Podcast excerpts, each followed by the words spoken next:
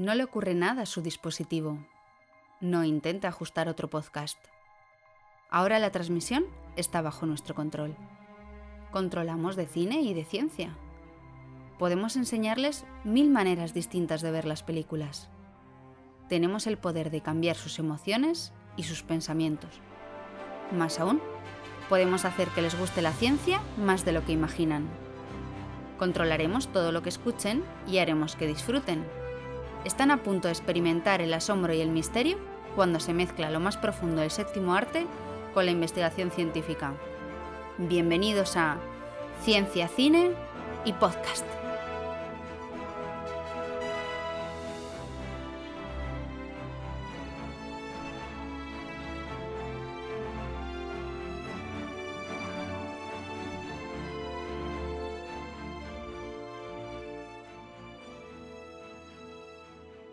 Bienvenidos al noveno episodio en el que hablaremos de geología. Yo soy Sandra. Y yo soy Andrés. Esperamos que hayáis disfrutado mucho de vuestras vacaciones y que la vuelta no haya sido demasiado dura. La verdad es que nosotros también hemos descansado, pero tenemos que confesar que os echábamos de menos y también eh, teníamos muchas ganas de volver a grabar. Nos faltaba micro, teníamos mono de micro. pero bueno, volvemos con mucha fuerza, con la fuerza de un volcán, porque traemos un especial sobre la apasionante ciencia de la geología. Aunque antes hay que recordar el reto que nos propuso Enoch ya hace mucho tiempo, en el capítulo anterior. Ahí va. Hace años que no había comido así. Yo nunca había comido así. Quizá ahora te des cuenta de lo que te has perdido. Antes el mundo era... Oh, Sol, siempre dices lo mismo. Lo viví, puedo demostrarlo. Lo sé, lo sé. Cuando tú eras joven, la gente era mejor. Cuentos. Siempre ha habido gente mala. Pero el mundo era hermoso. La más rápida en adivinar la película ha sido Fanny, que en Twitter tiene el nick arroba draw how when where y que además nos dijo que la había usado en su tesis. Enhorabuena y gracias por contárnoslo. Sí, enhorabuena. La peli era Soylent Green, cuando el futuro nos alcance, y es una distopía ecológica que os recomendamos. Pues ahí queda la recomendación, aunque no sea muy, muy conocida, eh, os pena. animamos a verla. Y bueno, por si no os acordáis, también os recordamos que podéis contactar con nosotros por Twitter en arroba ciencia barra baja cine, en la web cienciacine.com y en Podcastidae, que es la red de podcast a la que pertenecemos. Además vamos poniendo ahí pues las nuevas noticias de nuestros capítulos y distintas posts que, que vamos compartiendo. Así que nada, os animamos a, a suscribiros y a seguirnos. ¿Arrancamos?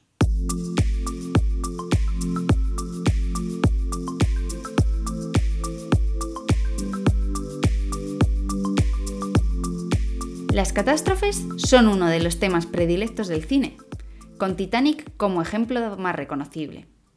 Pero curiosamente, algunas de las catástrofes más repetidas y espectaculares suelen ser geológicas.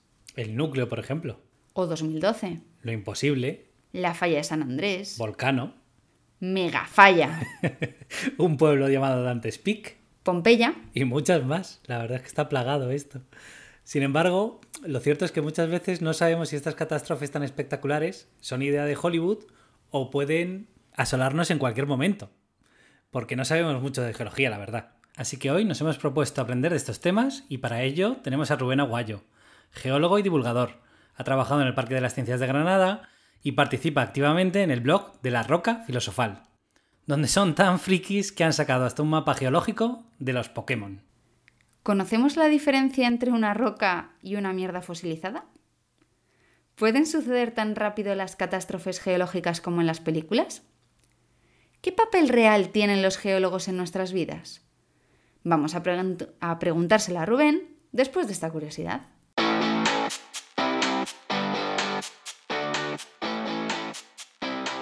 ¿Sabíais que las catástrofes naturales también han afectado a grandes producciones cinematográficas? Por ejemplo, en la película Apocalipsis Now, de Coppola. Estuvo nominada a 8 Oscar y ganó 2. Se rodó en Filipinas y entre muchas otras desgracias que ocurrieron mientras estaban rodando, llegó el tifón Olga, que arrasó todos los decorados del rodaje, valorados en más de un millón de dólares. Coppola, además, tuvo que suspender las labores del rodaje durante seis semanas y ser internado por desnutrición en un hospital de Manila, junto con otros miembros del equipo. O en la película Waterwall, de Kevin Reynolds, en la que se sufrió un huracán que arrasó también con todos los decorados y parte del set. Varios protagonistas estuvieron a punto de morir ahogados y 50 miembros del equipo estuvieron muy enfermos a causa de la insalubridad en la que vivían. La naturaleza siempre nos recuerda que la ficción que recreamos a veces puede ser verdad. Intentaré explicarlo de un modo sencillo. Dentro de un año todos muertos. Les explicaré el porqué. La Tierra está rodeada por un campo de energía invisible compuesto de electricidad y magnetismo y curiosamente se le llama campo electromagnético. De ahí que hablemos de los polos magnéticos norte y sur. Nos protege de la radiación cósmica. Así que este campo EM es nuestro amigo. Pero ahora, pero ahora ese campo se desmorona. Hola Rubén, ¿qué tal estás? Estamos bien. Ya venido aquí a hablar un poquito de piedra. Bienvenido al programa. Sí, bienvenido a Ciencia y Cine. Ya nos hacía falta un geólogo porque hasta ahora era un tema que no habíamos tocado, así que encantados de tenerte aquí para hablar de geología. De hecho, ni siquiera hemos tenido en, el evento, no hemos tenido geólogos tampoco. Pues me parece Eso va a haber que solucionarlo. bueno, pues Rubén y yo nos conocemos de Enciérrate y entonces por eso hemos decidido invitarle, porque contaba cosas súper interesantes. Y además tiene un directo en Twitch algunos domingos que se llama La Roca Filosofal. Y nos viene fenomenal, porque La Roca Filosofal creo que es una referencia clara a Harry Potter, que es una saga sí, del cine. que después se ha hecho película. Y, pero a mí me llama la atención a una cosa, y entonces es lo primero que te quiero preguntar en nuestro programa. Que, que en Harry Potter es la piedra filosofal y lo vuestro es la roca filosofal. ¿Qué os pasa a los geólogos y qué diferencia hay entre piedra y roca? Pues que tenemos un problema con la, con la terminología. piedra un poquito más vulgar, un término que usamos más de calle y tal, ¿no? Y el término científico o geológico para hablar de eso es roca. De hecho, las piedras como tal no existen. Tenemos. qué no existen. sí, sí, no. Las, Yo las tengo aquí en el jardín. No, no, porque no se llaman piedras, son rocas, ¿vale? Y es que la cosa es que mm, tenemos, digamos, los elementos básicos, son los minerales. Y si se juntan muchos minerales, forman una roca. La piedra es como, puedes llamarlo piedra, peñón, eh, china, lo que tú quieras. Pero el nombre técnico, por así decirlo, es roca. Y entonces nosotros, cada vez que alguien dice piedra, pues se nos muere un poco la parte geológica de nuestro corazón. A ti te sale decir papel o tijera, ¿no? piedra, sí, o roca. Roca, papel o tijera. Eso. Sí. Aunque bueno, la roca siempre gana, pero no sé por qué. bueno, por todo hacer el juego un poquito más, más llevadero hay que, hay que repartir las cositas. Bueno, muy bien, pues gracias por la aclaración, porque yo no lo sabía. Y ya hablando un poco de la geología en el cine, eh, yo creo que estarás de acuerdo con nosotros que la geología está un poco menospreciada, ¿no? Parece que solo aparece en el cine cuando hay catástrofes naturales. Eh, ¿Podemos decir que es la gran desconocida del cine? No tanto desconocida, porque de verdad que el cine de catástrofes es bastante numeroso. Hay un montón de películas con un montón de catástrofes, terremotos, volcanes, inundaciones, de todo.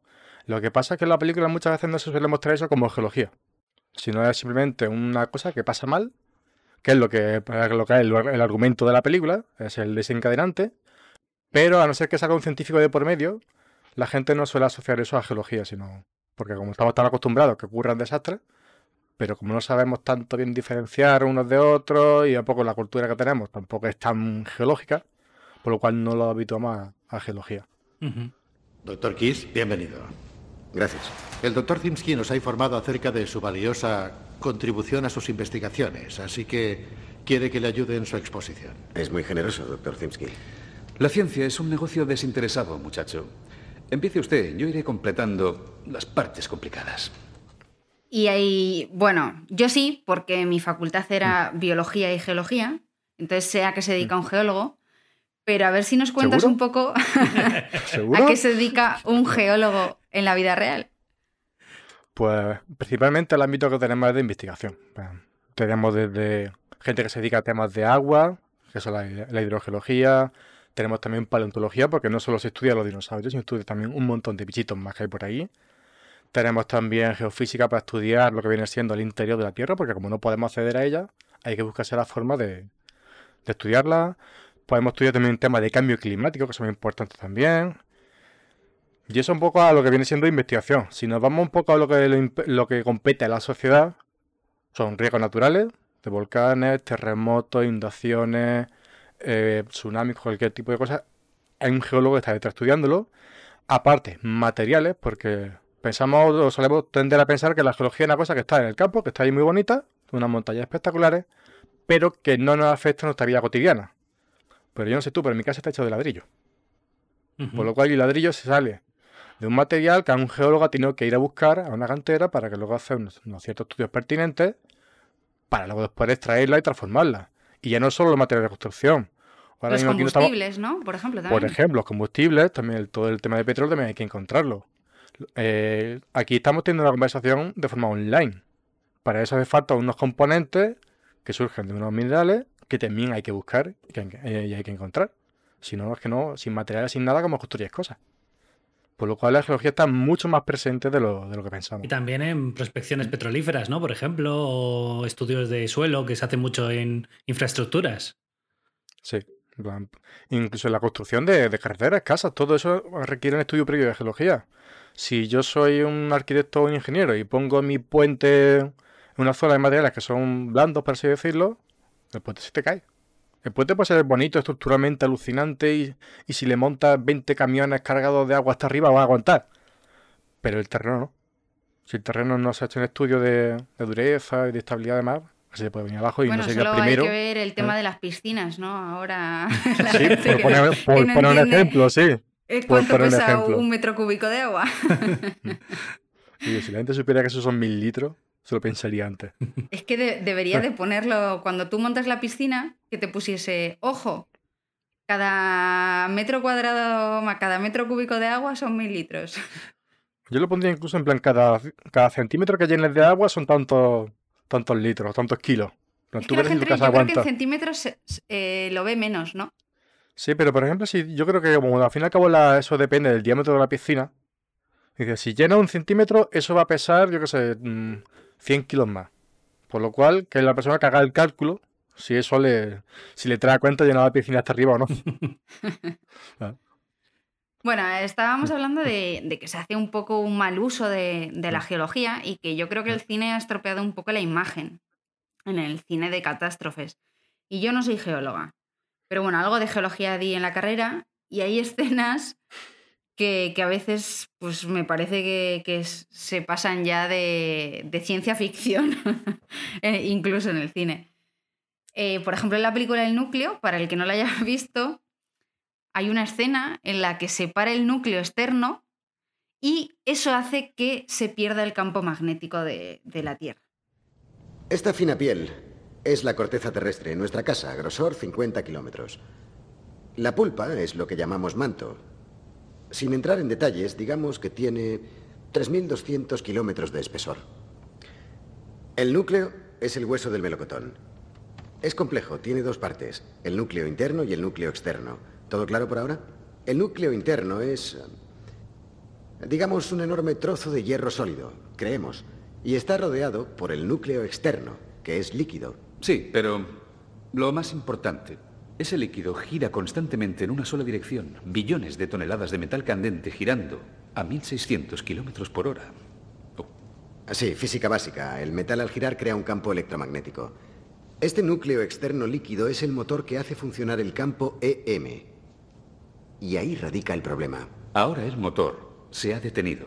El núcleo de la Tierra ha dejado de girar. Entonces, quizás puedes explicarnos pues, qué es el núcleo, qué es el campo magnético o de qué va esta historia y si esto es posible o no, porque a mí me. mm, Vamos. A ver, Me es chirrió muchísimo. posible, es posible y no. Es decir, primero vamos a ver, eh, la película eso lo explica muy bien que son las capas de la Tierra. En plan, el, el protagonista que es geólogo, que es geofísico, cogen a un melocotón y le está explicando a los mandamases de turno que es cómo se compone la Tierra. Y dice la película, la capa, la piel del melocotón, eso vendría a ser la corteza y que tendría una media en torno a unos 30, 40 kilómetros de, de espesor. Naturalmente, en las cordilleras mayor y en la zona oceánica menor, pero más o menos por decir una media. Luego pasaríamos al manto. Al manto tendría unos 3.000 kilómetros de espesor. Y esto es una cosa que hacen muy mal en la película, y es que retratan al manto como si fuera lava líquida. Y el manto está sólido.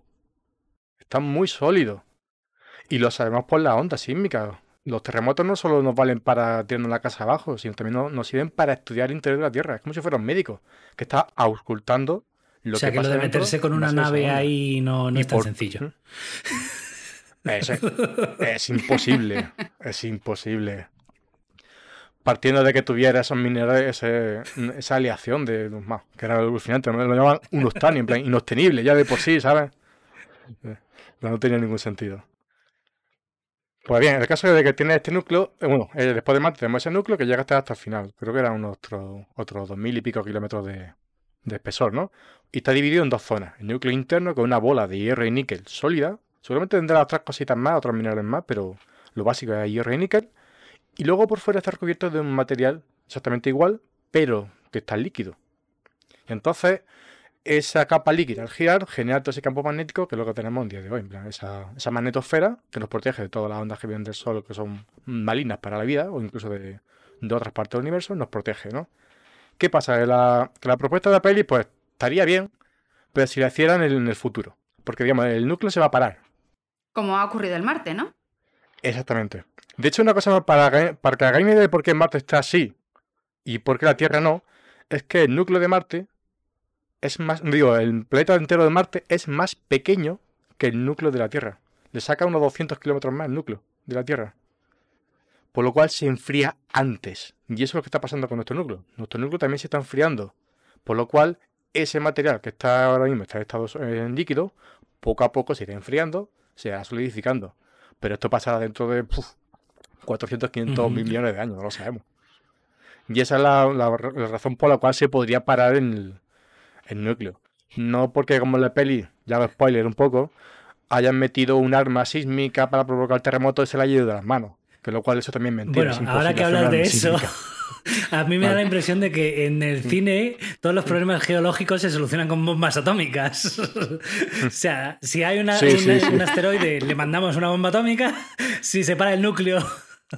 es que es muy americano esto, es Hollywood. Es, un poco irreal, ¿no?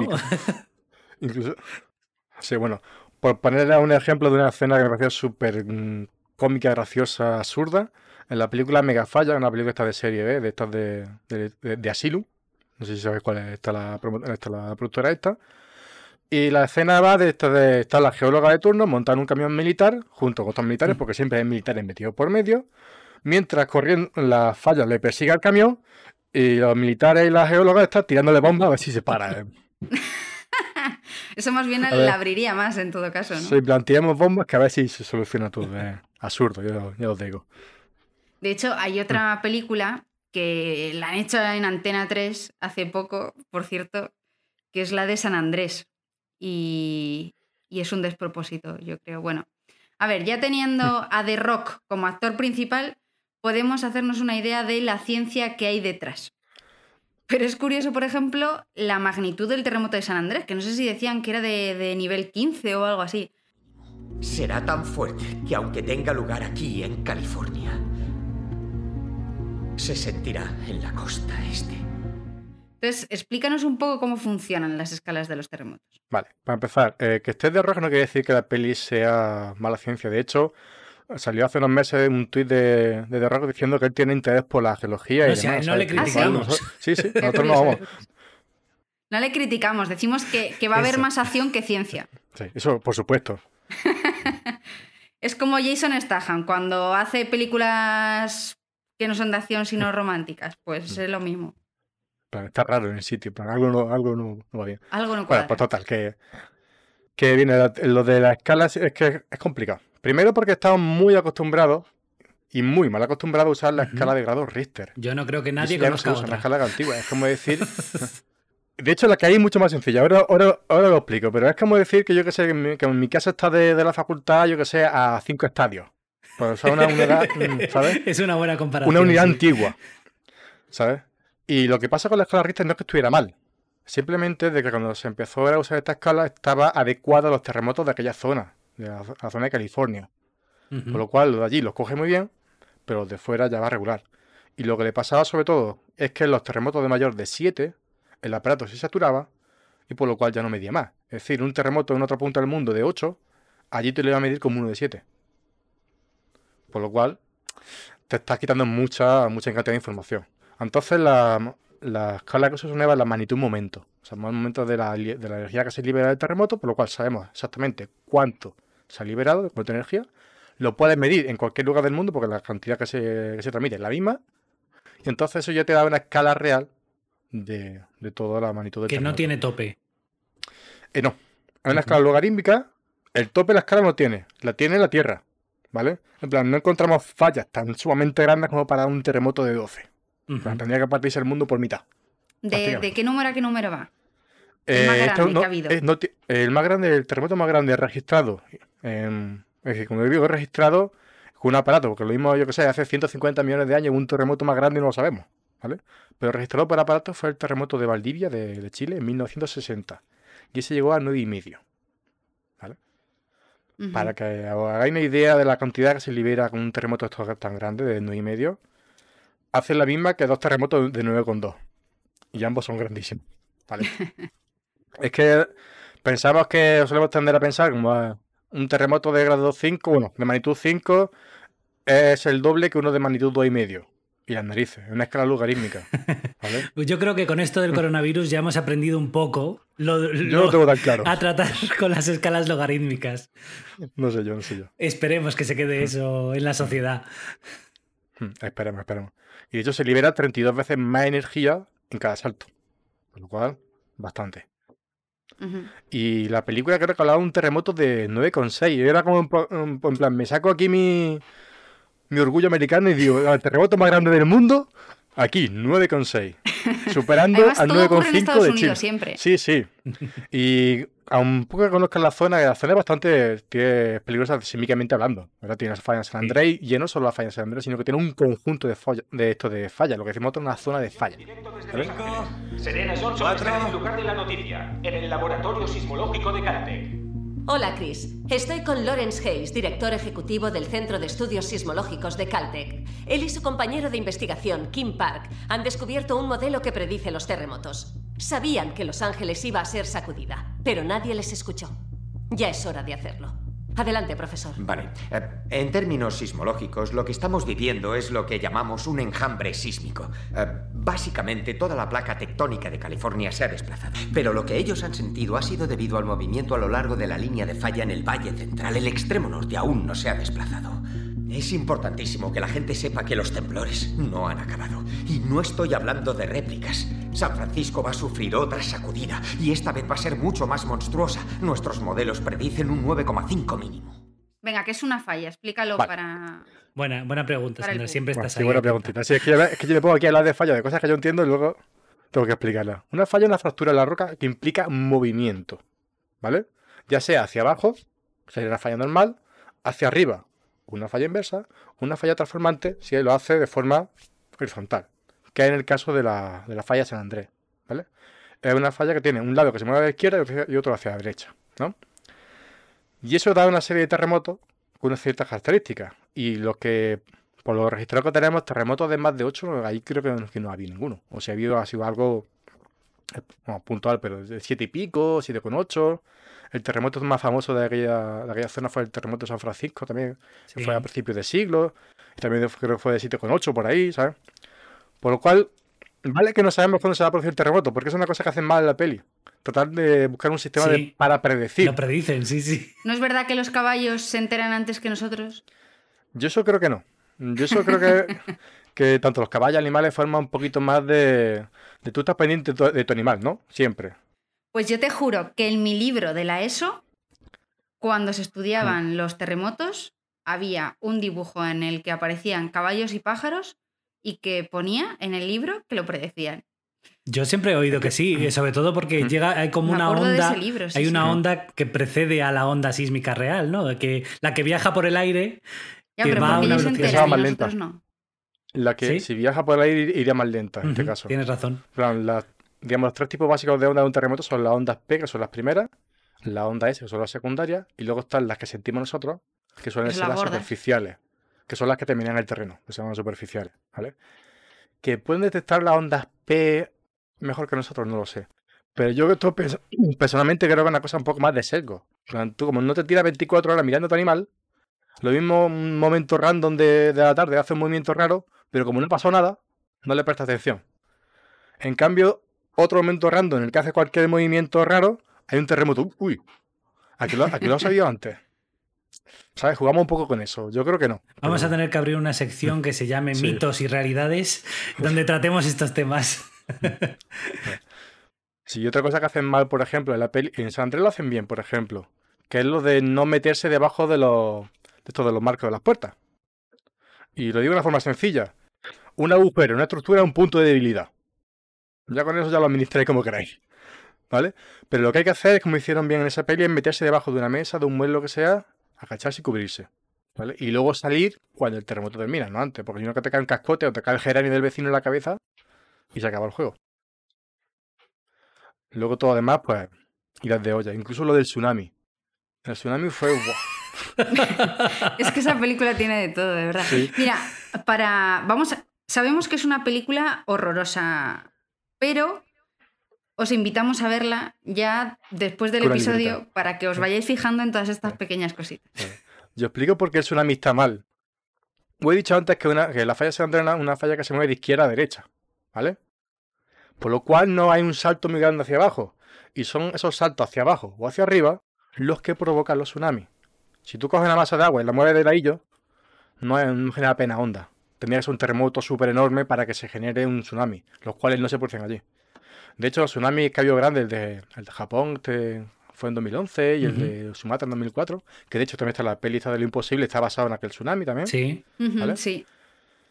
Son, eh, se pusieron en zonas de subducción. ¿Qué es una zona de subducción? Pues cuando tenemos dos placas litosféricas y cuando una se mete debajo de la otra. Por lo cual ahí tenemos un sistema de falla inversa. Es decir, hay una placa que sube sobre la otra y otra que se baja. Cuando eso se engancha a veces, se libera, taca. Y, se- y suelta un terremoto. Es que no lo estáis viendo, pero, pero está haciendo la representación gráfica con las manos. Iba a decir justo lo mismo. Vale. Entonces cuando se produce un terremoto grande, y hablamos de terremotos grandes de 8 y 9. En plan, los mayores terremotos de toda la historia registrada se han producido en zonas de subducción. Ajá. Bueno, yo sé que ya tienes una espinita clavada con la película de Jurassic World Fallen Kingdom Ujú. Y la nube piroclástica. Uy, uy, uy. Entonces, explica primero qué es una nube piroclástica y después cuéntanos por qué no te gusta esa escena. Vale.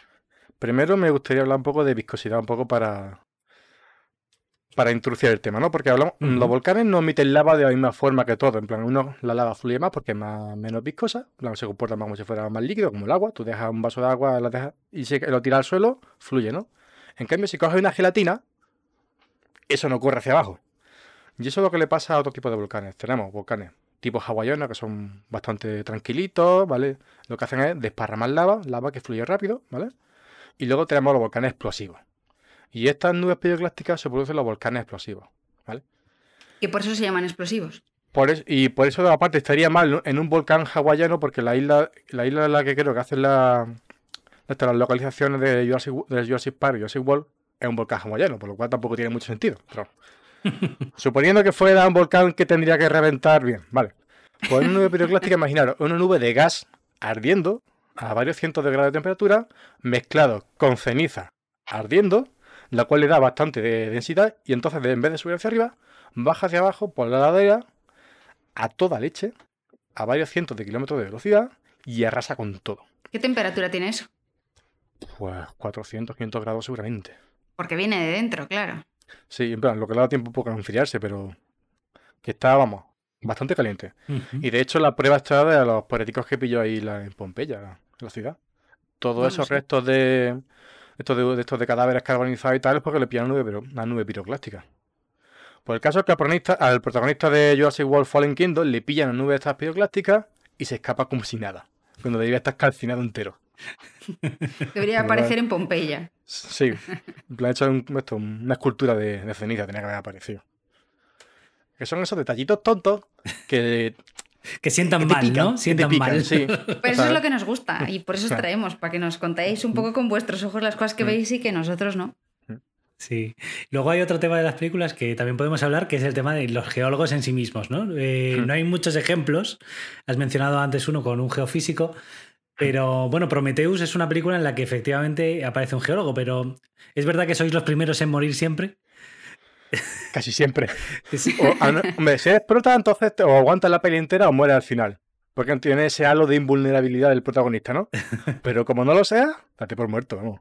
Entonces, en Prometheus muere el- este geólogo que era supuestamente que era cartógrafo, que se mete dentro de la nave, lo que sea, con unos drones a cartografiar, se muere. En la peli Volcano, la prota que no es geóloga, bueno, que es geóloga pero no es prota, también se muere. En el, en el mismo San Andrés, el que no es el, este, el- el otro doctor que ahí también, Sí, también se muere. cierto.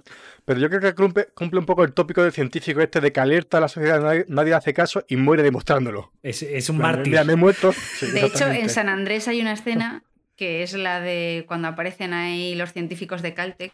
Hay una Mm. frase que me encanta que es la de, bueno, sale el periodista y dice, Hmm. bueno, antes no hemos hecho caso a los geólogos, pero ahora vamos a escucharles y a darles paso.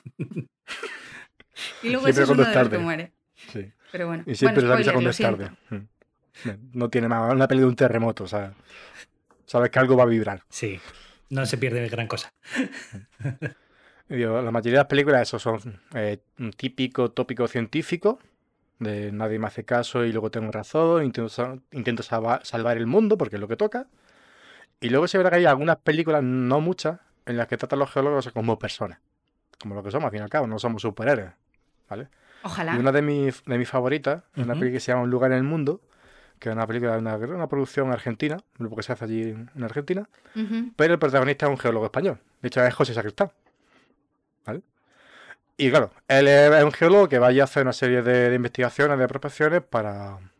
¿Hago spoiler o no hago spoiler? No, Pues en principio va a hacer una serie de prospecciones para, para buscar petróleo, ¿vale? Claro, entonces se involucra un poco con la gente del pueblo, pero se conoce su historia y tal. Pues entonces lo que en la peli no va de geología, va de un drama personal de aquella gente. Donde está un geólogo por medio que hace cosas de geólogo. Y aparte lo, lo hizo también que la, esta, el Colegio de Geólogos de, de aquí Nacional de España, no hace mucho, premió a José Sacristán como geólogo honorífico por aquella película. anda. Porque tiene un par de escenas en el que explica las cosas muy bien.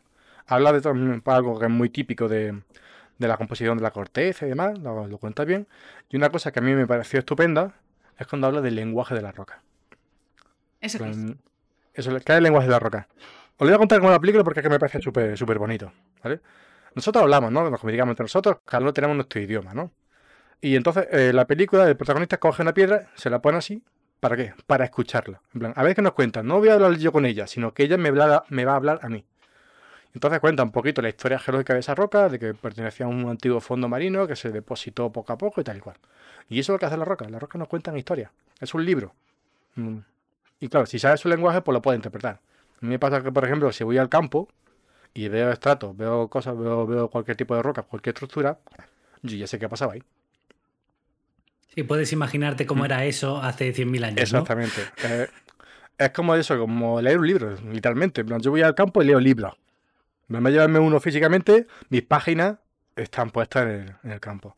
Lo que pasa es que un libro es un poco complicado, incompleto y a veces entremezclado. Las páginas que van antes, por lo mismo se van atrás, las que estaban atrás se van delante. Pero o sea, para eso estamos los geólogos, para eso estudiamos para un poco poner un poco de orden en ese caos.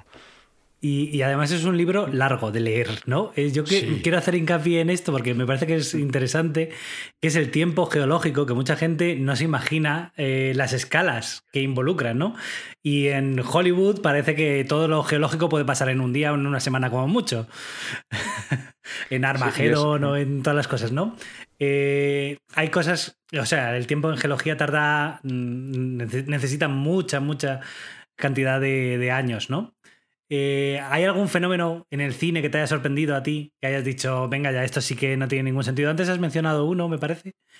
Eh, pero hay algo que te haya sonado a ti que digas, Buah, esto no Bueno, podría ser explica así el de tiempo rápido". geológico primero. Vale. Para empezar, la Tierra tiene 4.500 millones de años. Lo cual, lo cual es una burrada, ¿vale? Eh, la vida surgió, y digo, cuando digo vida me refiero a hacia una bacteria súper pequeñita, ¿vale? Surgió en torno a hace unos 3.000, como por ahí. Esas bacterias se tiraron prácticamente sin, sin grandes cambios hasta hace unos 600 millones de años, que es cuando empiezan a surgir la formas de vida un poco más, complejas, pluricelulares. Y eso hablamos de hace 600 millones de años. Es decir, la Tierra se ha tirado, habitado por bacterias durante 4.000 millones de años. Prácticamente. Y en los últimos 600 millones de años es cuando ha evolucionado la vida a lo bestia. Con un montón de formas, con cada uno de su padre y su madre, con un montón de, de complejidad, ¿vale? Y es todo súper reciente. Y nosotros aquí nos creamos un poco el amo del mundo cuando llevamos aquí nada y menos. Entonces yo, la especie de la Homo sapiens, creo que ya no sé, son 300.000 años, quizás menos. Por lo cual, eh, como siempre tendemos a asociar el tema del tiempo a, la, a nuestra escala, en plan, pensamos que 100 años es mucho, ¿no? Pero realmente es nada. Y es verdad que en las películas lo hacen todo muy repentino. Que yo también entiendo que la peli dura dos horas, dura una hora y media, y si quieres alargar un poco el tema, yo qué sé, la gente se aburre. Sí, pero, vamos, aún así, ¿no? Pero vamos, yo sé que hay recursos eh, para, para significar el paso del tiempo. Hay Elise y Eso, cosas, eso ¿no? es, hay recursos, sí. ¿Sabes? Y, por ejemplo, una película también que está muy chula geológicamente hablando, tiene sus fallitos, pero pero menos, que es un pueblo llamado Dante's Peak, Sí. que está de, esa de Ujú, sí. Brosnan, ¿vale? Muy y buena. va un poco de esto de, de una, de una erupción volcánica parecida o similar o basada en la que hubo en 1980 en el monte Santa Elena. Pues todo ocurre muy rápido. Suponemos que es un volcán que está dormido, que ya uno, que decían en la peli, que eran 7.000 años, ¿no? Y todo se activa con un poco como de la noche a la mañana. No, a ver, eso va tranquilamente. Hay algunos elementos precursores, como si es verdad que lo, que ilustran bien, como aci- acidif- acidificación del agua, pequeños temblores, cositas así, que te están dando ya una idea. Pero no empieza a eruptar de la mañana a la noche a la mañana sin avisar. ¿vale? Y de hecho, mm, se usa en la- las poblaciones en las que tienen peli- peligro de, de vulcanismo o de riesgo volcánico, las autoridades usan una cosa que se llama un, el semáforo, para ilustrar a la gente cómo está de peligro. Si está en verde, no pasa nada. Si está en amarillo, es que hay probabilidad, por lo cual no es que salgas corriendo de tu casa, sino que estés preparado para salir en caso de que tengas que, de que se ponga rojo, que es cuando tienes que salir por Ujú. pato, ¿vale? En este caso se hace todo ese proceso se hace muy, pero que muy rápido, muy acelerado. Cuestión de, no sé si eran dos o tres días lo que pasa en la peli. Pasamos de 0 a 100 en 4 segundos, nada. Demasiado rápido. Demasiado, ¿no? Sí, me Mm. parecía Lo que sí me gusta de la peli es que lo hace los. Va un equipo a investigar, a monitorizar el volcán, a ver cómo cambia, y eso sí está bien. Luego ya un poco lo que pasa. De hecho, la- y la nube piroclástica de esta peli sí está bien. Ajá, han acertado. Esa sí arrasa con todo. Esa sí. Es lo que tiene tener asesores científicos. Y Mm. hacerles caso, sobre todo. Mm.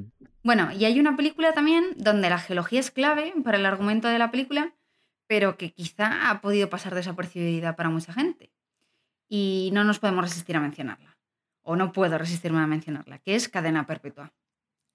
Recuerda además que hay un momento en el que el preso cree coger una piedra y en realidad es una mierda fosilizada.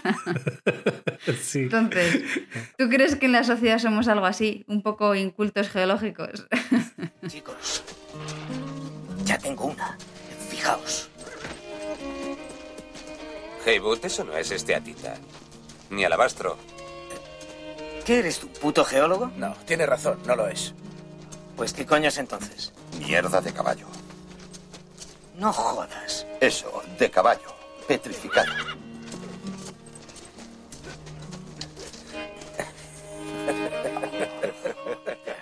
Te voy a hacer un pequeño comentario con lo de la mierda fósil. Que no, que habéis reído aquí muy alegremente, como si fuera algo malo, y realmente no. Yo prefiero encontrarme con un coprolito, que es el nombre científico de, de la mierda, Mierda fósil, fosilizada. Ah, sí, ¿sabes? mira, lo tendré que aprender. que, que, que de una roca. ¿Por qué? Porque el coprolito nos aporta bastante información sobre la alimentación de seres vivos que ya no están. ¿Vale? De- Nos aporta datos sobre la dieta. Hombre, si hay un coprolito que lleva reciente de 20 días, pues entonces no. ¿Vale? Sí, eso, era, era mierda de vaca. seca, no. Entonces no. Pero, por ejemplo, si es un coprolito de un dinosaurio, ya nos está dando pista un poco de la alimentación que tenía. Es que tampoco tiene el mismo glamour el coprolito de un dinosaurio que, que una mierda de ahora. Aunque sea de un perro, aunque sea, aunque sea de una hiena, por ejemplo. Es que eso da para información del, del entorno, de qué animales puede encontrar por ahí cerca, No, sí, sí. De hecho, en mi Ah, grupo ah. de amigos de la universidad, yo soy la única que no hizo zoología. Y tengo que decir que muchos de ellos estaban obsesionados con ir abriendo todas las cacas que nos encontrábamos por el campo para ver de qué eran y qué habían comido. Eso, es, eso es algo que igual alguien de fuera no lo entendería, pero que para un biólogo o un geólogo pues es algo común. Pues yo no abro mierdas, pero hablo piedras. ¿Pero crees que somos así un poco incultos? Que Un miramos, poquito sí. por ejemplo, eh, por ejemplo, una cosa que a mí me resulta curiosa es eh, los fósiles que hay en, en mármoles, ¿no? En, en iglesias que pasan desapercibidos para un montón de gente que están ahí, que son restos fósiles, ¿no? En mármol es complicado encontrar No. fósiles, más que nada porque es una roca metamórfica. ¿Qué es una roca metamórfica? En este caso, el ¿Ves mármol... cómo somos unos incultos? ¿Ves? Si es que- bueno, Esto lo paso, esto lo paso, porque yo porque tampoco es... Pero es una roca metamórfica que ha sufrido bueno, una serie de presiones y temperaturas que alteran toda su, toda su estructura, por lo cual si hay un fósil se lo carga. ¿Vale? Y un poquito en culto sí lo veo. Y sobre todo, no es culpa también de nosotros. En plan, nosotros porque aprendemos lo que nos enseñan, ¿no? Y el problema viene de que cada vez, al menos en la enseñanza secundaria y bachiller y demás, se está quitando geología de los temarios. Por lo cual es que lo que es un problema. Vale que no te sepas los tres tipos de roca. Que hay mucha gente que no se lo sabe, que es otra. En plan, sabemos cosas de biología, sabemos cosas de física, sabemos cosas de matemáticas a nivel usuario, ¿no? Sí. Pero te pregunta algo a nivel usuario de geología y no te sabes las rocas. Y son tres tipos, no hay más. Venga, re- Por eso, repásalas. bla- no, repasarlo a ver si las sabéis. Yo sí, metamórficas. Metamórficas. Esa una, ¿qué te venga. Una, Sedimentarias. dos Vamos, Sandra, ayúdame. y falta la tercera. yo no me acuerdo. Ígneas. Y la ígnea, ¿ves? ¡Toma! Pero bueno, Andrés. Y tú eres el físico, ¿eh? A eso me Físico refiero, 1, pues. bióloga 0. Muy bien. De hecho, ahora que hablamos de esto, de los tipos de rocas, creo que podemos enlazar con una cosa que es la geología en el cine, pero no como argumento, sino como paisaje. Que, que hay verdaderas maravillas en películas de cine. Y uno de los, de los géneros que más lo ha tocado es el western, ¿no? Eh, y hay ejemplos pues, muy bonitos en el, en el spaghetti western en España, ¿no? Y, y en el americano también. Eh, cuéntanos un poco de, de eso. Pues del, del americano lo más famoso es el Monumental Valley. Esa típica imagen que tú recuerdas, que no sepas que se llama así, que tú recuerdas de los, de los westerns, de Sí. típico desierto americano, con una montaña en medio así, un- como si fuera una torre. Roja. Roja. Monumental Valley. Sí. Que Casi- también sale en Indiana que- Jones y la última cruzada, por cierto. Sí. Sale, sale allí y también en esa misma peli sale en la playa del Cabo de Gata en Almería. Sí, esa, esa escena en la que sale Son Connery espantando a la, la gaviota. Sí. Esa es la playa del Monsul. Que sepáis que también se han grabado muchos western en Burgos. Que tenemos Sí. allí un paraje que para cualquiera que se imagine Burgos no pensaría que allí se han rodado películas de western, porque solemos reconocer más pues quizá las tabernas en Almería o así. Pero en Burgos Mm. tenemos un, un, un paisaje también en el que se han rodado muchos western. Mm. Sí, de hecho, la escena final de, de la última película de la trilogía del dólar es de allí, de Burgos. Ajá. Y está grabada entre media entre Burgos y también Almería. El desierto también queda para mucho. Si no habéis ido, ya tenéis que ir a visitarlo. Por supuesto, por supuesto. bueno, y otra serie que ha hecho famosa los escenarios, algunos de ellos españoles, es Juego de Tronos. Aunque creo que no, bueno, no siempre aciertan, pero ¿qué pasó con Rocadragón? Eso fue otra, otra paradoja geológica, ¿vale? que solo nos enteramos también nosotros. Y es que, bien, en, el- en los libros o en la serie, a priori, Rocadragón tendría que ser una isla volcánica. Más que nada porque aparte se encuentran esos yacimientos de, de vidregón, que Sí. serían, en nuestro caso, obsidiana. ¿vale? La obsidiana ¿Es es, una roca. obsidiana? Se Sí, supone. no. Se supone que sí. Yo no conozco otra roca con las mismas características de textura con los demás, no conozco yo. Por lo cual tiene que ser obsidiana. La, y la obsidiana es un- una roca que es vítrea. Es decir, cuando hay una, una erupción volcánica, esos minerales que salen del magma, si se enfrían súper, súper, súper rápido, se quedan súper, súper pequeñitos. Y eso es lo que forma el vidrio, ¿no? En este caso, vidrio volcánico. Y si forma un mazacote grande, pues tenemos unos trozos de, obsidiana, ¿no? La cosa es que la localización que eligieron para hacer la, en la vida real eh, Rocadragón es una playa, y es un paraje sedimentario. En plan, Es el Flis de Zumaya, que tiene un geoparque allí también súper chulo y muy bonito. Es precioso. Sí. Y allí tenemos una serie de capas de estratos de, que se llaman. Son como ritmitas, es decir, tenemos un estrato duro, estrato blando, estrato duro, estrato blando. Y eso, vamos, la imagen más literal que te puedes imaginar de un libro. ¿vale? Ahí tenemos, con, tenemos condensado, no sé si eran varios, varias decenas de millones de años, inclus- inclusive el, la extinción de, de los dinosaurios también está representada allí, ¿vale? Por lo cual, eso, Rocadragón, sedimentaria, No encaja. no encaja mucho. Y además, incluso es que el trono de la de, de Rocadragón, de, que tenía, en el que se sentaba Daenerys, era, una, era como cuatro o cinco estratos apilados. Estratos sedimentarios. es que no cuadra, es que no cuadra. El paisaje está muy chulo, la- el impacto visual, eso sí, te lo llevas sí o sí. Pero claro, cuando sea Yo un creo poquito, que ese pues, es un detalle de esos te- te que, descuadra. que nadie salvo un geólogo se fija. Oye, una cosa, ¿cómo se llaman las estructuras estas así hexagonales que se forman también? ¿Cuál es? Eh, hay Ah, una, como una especie de estructuras Los hexagonales. cuarzos estos como... Estos, Ah, sí. no, vale, vale, vale. ¿O eso son es? la- Eso se llama disyunción columnar. Distribución columnar. Sí, es como si desde arriba lo ves como si fuera un, esto, un- una solería de, Ah, de basalto, ¿no? ¿No es basalto? de basalto. Se puede formar otro tipo de rocas más, más ígneas, ¿vale? Pero la, la principal que conocemos es la de basalto. Un ejemplo muy típico y ya más conocido por todos seguramente sea la calzada de los gigantes. Eso, eso, eso decía. ¿Vale? Pues desde arriba eso aparece un, un suelo dividido la, la, esta- la, la baldosa en, en hexágono. Si lo mides de un lado, entonces ya ves esa, esa disyunción columnar. Eso es lo que nos está contando ahí, que hubo un- una serie de, una- de emisiones magmáticas que se fueron enfriando y poco a poco se fueron de- repartiendo de, de esa forma. Porque la forma hexagonal es la forma que, que rellena bastante bien el espacio, por ejemplo. Es la ¿Qué mejor, animal sí. conocéis que hace, que hace casa en la- de forma hexagonal? Sí, las abejas. Abejas. Las abejas. ¿vale? Por temas de termodinámica y no sé qué más, imagino que eres físico tendrás que saber un poquito más.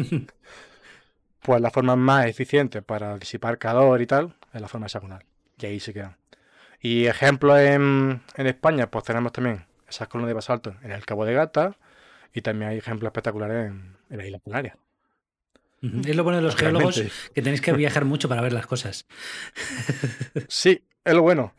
Me imagino porque es súper absurdo es que te enseñan las cosas en diapositivas. Yo he tenido compañeros de primer curso, todo el típico que entra y luego se va. En plan, ¿por qué tenemos que ir de excursión si podemos verlo en una foto? ¿Qué, qué haces aquí entonces? ¿Qué haces aquí? Sí, Y, aparte lo que molan de la carrera son las excursiones. Sí. Y ahora que hablamos de esto, ahora que hablamos de esto de viajar, ¿crees que hay algún paisaje español que se esté desaprovechado, que se pudiera, que se puede utilizar para el cine, pero no se ha hecho? Pues hay varios.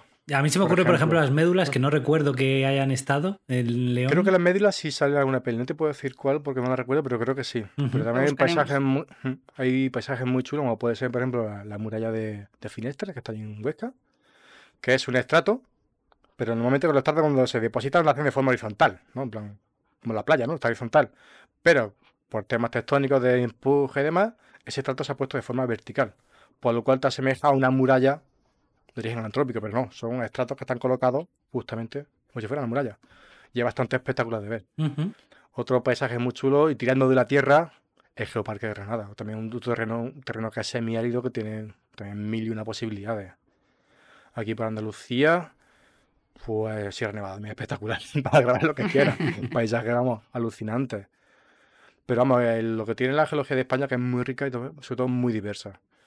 Para que hagáis una idea un poquito de, de a qué punto llega esto, es que hay gente o estudiantes de otros países que vienen a hacer su práctica de campo a España, porque lo suyo de origen, la geología que hay es una. Sí. Una, un, único contexto y ya está. Es que tenemos eso, sedimentario, ígneo, volcánico, mm, contextos de extensión, de, de esto de cizallamiento. Hay mil millones de cosas que se pueden estudiar aquí en España, por lo cual merece la pena. Y sitios que digo, los que sea, cualquiera. Ya depende un poco para lo que busques, que se adapte un poco a la producción. Lo que sí me estoy viendo ya un poco que se empieza a tirar más de escenarios que son virtuales. Lo cual yo no sé si ahí se respeta un poco la geología o se hace un poco para que parezca una montaña. Pues en el tercer episodio estuvimos hablando con Carolina Jiménez y sí que nos contó que, que los especialistas en efectos visuales suelen tener tanto libros de anatomía como de geología para poder eh, diseñar todos esos escenarios y que después tengan, parezcan reales. Sí, es lo que ella decía al final, que, que nosotros por, la, por nuestras vivencias acabamos conociendo las cosas como son y que hay veces que si no las acaban representando bien, pues que te chocan en la película y no te la crees. Ujú. O sea, hay que buscar la coherencia. Sí. Bueno, y vamos a tener que ir acabando, así Oh. que creo que vamos a acabar con la pregunta más importante que podemos hacerte, que es Es ¿Crees la- que el antropoceno se va a consolidar como la nueva etapa geológica? ¿Y crees que estamos dejando nuestra huella de manera definitiva? El antropoceno que es un marrón muy grande. es un marrón muy grande. Era por meter ahí un poco.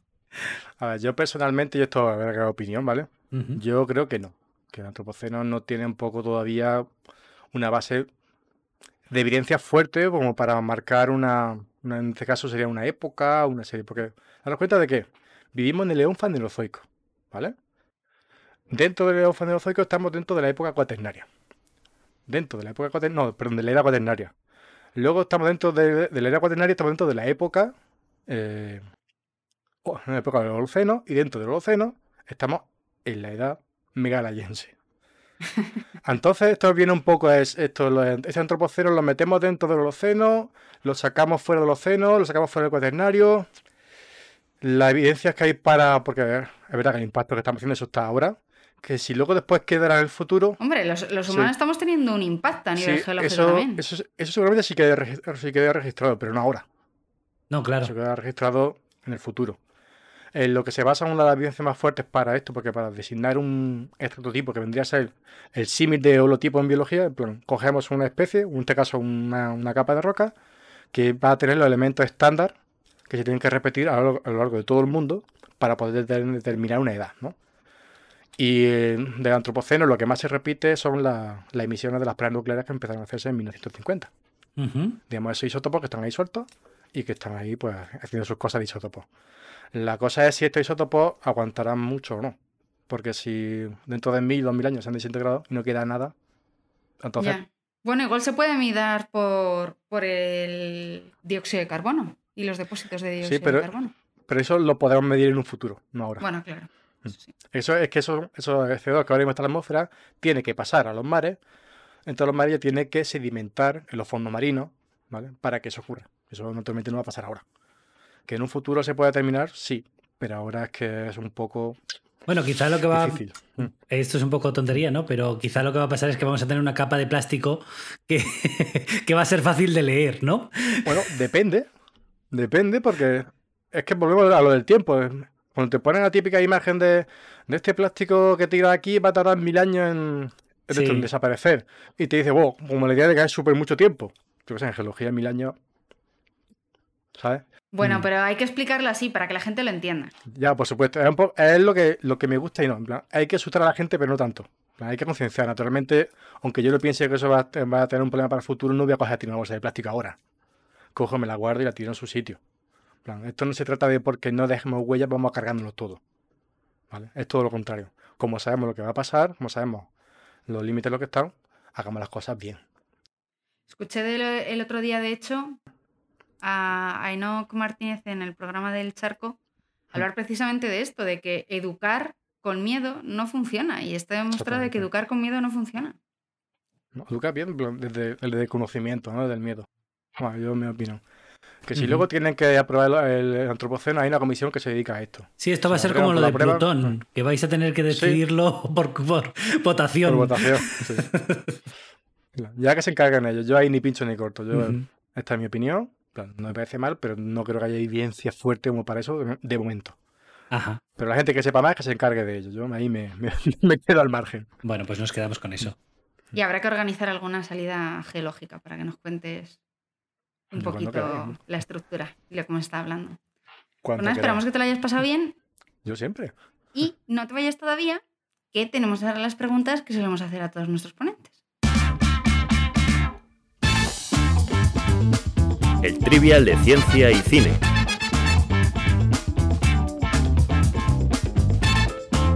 Bueno, Rubén, cuéntanos, ¿cuál es tu película favorita de pequeño? Indudablemente, Parque Jurásico. Se lo puedo decir. Parque Jurásico. En plan, parte de la culpa de que yo sea geólogo hoy en día tiene Parque Jurásico. A mí eso me, me reventó la cara con cinco años. ¿Qué esperabais? También.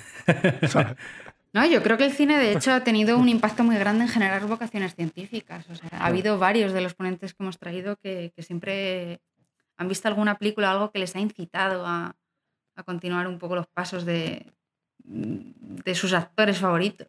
Mm. Lo mío fue así, plan, yo tenía cinco años. eh, La peli, verdad que la vi un poco mayor, más después, no la vi justo cuando se estrenó. Pero toda la mercadotecnia, dibujitos, cosas que había yo. En plan, Lo tenías todo. Jurásico, sí. Y claro, entonces cuando luego tienes 6 años y te preguntan, ¿qué quieres ser de mayor? Pues todo el mundo que sí, bombero, futbolista, no sé qué. Digo, yo, yo paleontólogo. ¿Y eso qué es? Los que estudian dinosaurios. ¿Pero eso gana mucho dinero? Y, no, a mí yo qué sé, no me importa. Yo quiero estudiar dinosaurios. Luego me desvié un poco, ¿vale? Me quedé solo con la parte de piedra de la, de la paleontología. Porque la verdad que la geología también me gustaba mucho, no lo sabía todavía, pero un montón de libros que tenía de, de- de estos dinosaurios, pues tenían un parte que era de, de cómo eran los mundos antes, ¿no? Claro, y cont- contando un poco cómo se mueven las placas tectónicas y ese tipo de cosas, también le fui cogiendo gustillo a esto de, de la geología. Y aquí estoy, vamos, pero Ujú. por la culpa de Parque Jurásico. Sí. Bueno, ¿y qué película puedes ver sin cansarte? Aparte de Parque La- Jurásico. Eh, la trilogía ha sido el anillo. vamos. A muerte, ¿eh? pero. es que- y, en plan- y además seguida, con la versión extendida. En plan, Sí. Haces maratones. cuarentena he vuelto a hacer el maratón de 12 horas de Señor Anillo. y no me canso. No es esto dice, hostia, que acabo reventado de verla. No. Acaba así, en plan, con ganas de ver más. El problema es que, claro, luego el más que hay es la, del hobby, entonces ya se te quitarle un poco las ganas, ¿no? Pero la- las tres primeras son, son brutales. Y hablando un poco ya por meter aquí la cuña de la geología, los escenarios de Nueva Zelanda son, son espectaculares. Sí. Son geniales. Y luego recomiéndanos algo que, que hayas visto hace poco o una película que crees que debemos ver, lo que quieras. Una serie, Pues- lo que quieras. Pues la última serie que me vi, que bueno, que la terminé hace poco, que me, que me ha gustado, dentro de lo que cabe, y también tiene su parte de científica, es The Spans. The No sé si la Spans. conocen. No. La portada sale como un tío así con los brazos abiertos Sí. en una grieta, Creo ¿no? que sí, algo sé cuál así. es, pero no la he visto. Pues esa es una, una serie de ciencia ficción en el espacio, solo que no es tan rollo space opera como puede ser, por ejemplo, Star Wars, o tan investigación profunda de otros mundos como Star Trek. Es un poco como ese paso primero que daría la humanidad antes de lanzarse a buscar otros mundos, a buscar lo que tenemos aquí. Y una serie eso que transcurre entre la Tierra, Marte y el cinturón de asteroides. Ujú. Y aparte que tiene cosas que, un poco que, que chirrían físicamente hablando, porque lo del sonido es una cosa que no se lo puede quitar la gente.